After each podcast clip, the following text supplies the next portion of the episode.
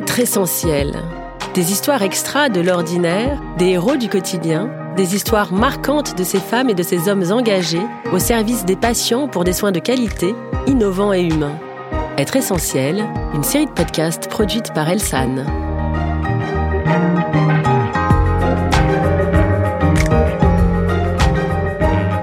Aujourd'hui, je reçois Véronique Bernard, 39 ans, aide-soignante à l'hôpital privé Saint-Claude à Saint-Quentin dans les Hauts-de-France.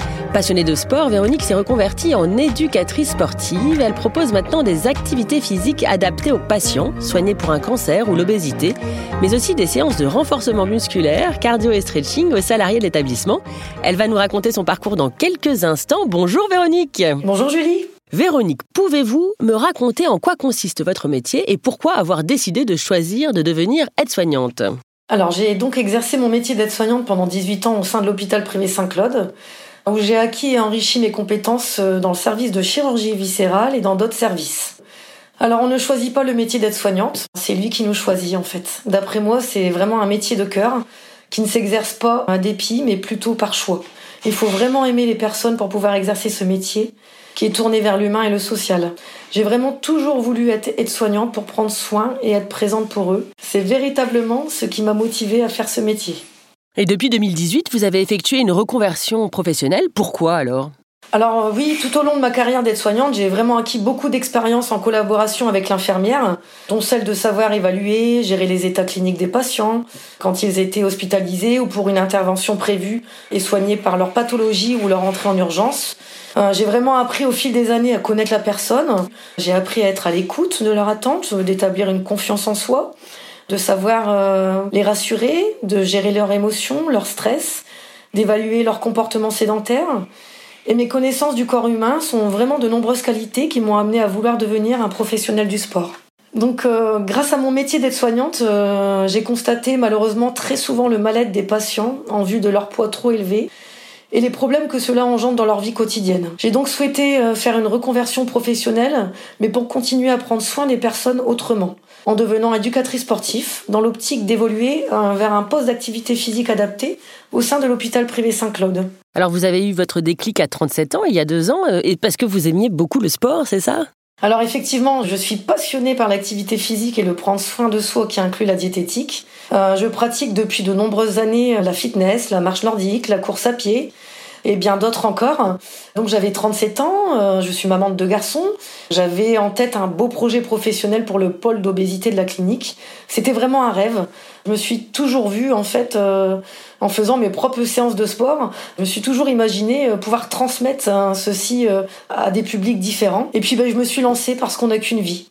Donc mes objectifs, c'était de faire vraiment découvrir l'activité physique, transmettre ma passion, ma motivation, toute mon énergie, euh, afin de faire oublier vraiment ce stress du quotidien dans un souci de bien-être et de santé.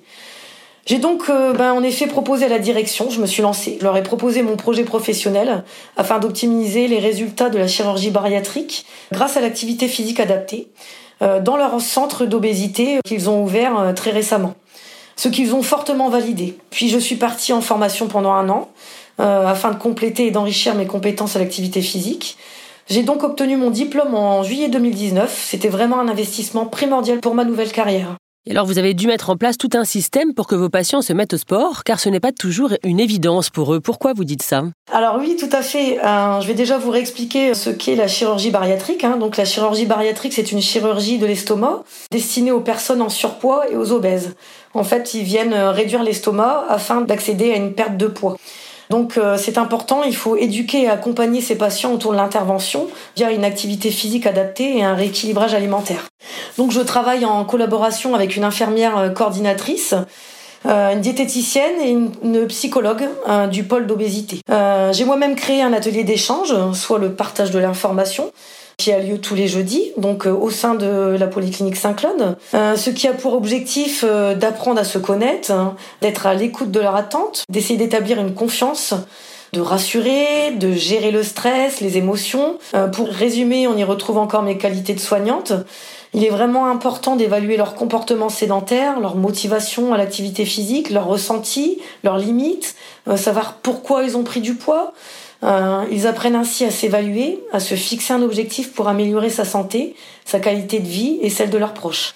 Donc en effet, il faut vraiment mettre toutes les chances de son côté pour y arriver. Puis euh, j'ai créé un créneau sport qui leur est réservé pendant 4 ans, dès lors de leur entrée dans le parcours de soins, donc en pré-opératoire et post-opératoire. Le plus difficile pour eux, c'est leur motivation, car une fois chez eux, c'est eux qui ont leur carte en main. Donc il est franchement difficile, et je le conçois très bien, de sortir de chez soi, comme il est difficile d'aller dans une salle de sport à l'extérieur et de pousser la porte. Nous avons donc mis en place une séance obligatoire qui fait partie du parcours euh, de soins d'obésité et qui a donc fait ses preuves. Mon objectif, c'est de leur faire retravailler les cinq qualités physiques, donc l'équilibre, la coordination, la souplesse, la force et l'endurance. Leur faire prendre plaisir à bouger en reprenant une activité progressive, consacrer du temps à l'écoute de son corps, mais en général, mes qualités de soignante sont encore une fois à la hauteur de leur attente. Et ce, dans une ambiance vraiment très conviviale. Quelles sont les qualités d'une éducatrice sportive dans le cadre de l'hôpital? Alors, les deux qualités, c'est vraiment euh, d'être souriante et d'être à l'écoute. Euh, il ne faut pas oublier euh, ses valeurs professionnelles. Il faut savoir s'adapter vraiment à chaque personne. Il faut avoir envie, aimer et savoir communiquer, ça c'est vraiment important. Il faut avoir envie de transmettre sa motivation, partager. Il faut aimer et savoir encadrer. Euh, ce qui est important, euh, c'est de savoir créer, d'organiser et de réaliser des projets pour vraiment répondre aux besoins de, tout public. Et vous avez aussi créé des activités sportives pour vos collègues. Comment avez-vous mis en place cela et ont-ils été surpris? Ça leur a plu? Alors effectivement, j'ai également proposé à la direction pour mettre en place des créneaux de séances d'activité physique adaptée, donc soit du renforcement musculaire, du cardio et du stretching euh, complémenté avec de la relaxation qui répond donc du coup parfaitement à la qualité de vie au travail. Mes collègues que je connais pour la plupart depuis une vingtaine d'années euh, n'ont pas été surpris, étant donné que je leur ai toujours fait part de ma passion. Euh, même lors de euh, mon métier d'être soignante, j'essayais de les motiver à l'activité physique.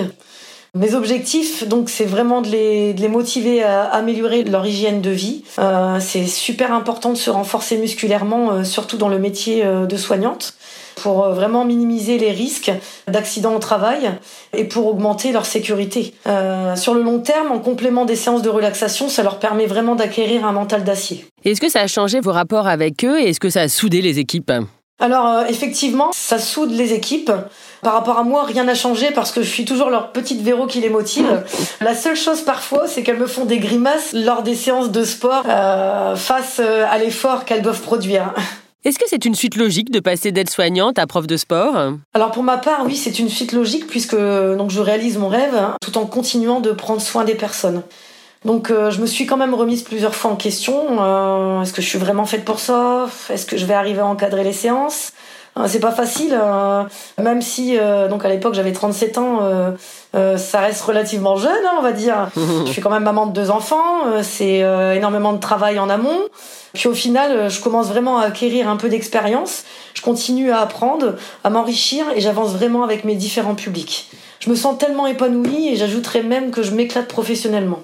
Quelle chance Une dernière chose, si vous deviez parler à une jeune personne qui hésiterait à faire votre métier, que lui diriez-vous pour la convaincre? Qu'il faut prendre conscience que cela demande vraiment beaucoup d'énergie et d'investissement personnel, mais que ça en vaut vraiment la peine. Parce que quand on est déterminé à réussir, les rêves se réalisent. Oh, c'est un magnifique mot de fin. Merci beaucoup Véronique et à très vite pour ce podcast Être essentiel, qui, vous l'avez compris, raconte des histoires extraordinaires où l'humain est au service de l'humain, à écouter sur toutes les plateformes de podcast audio.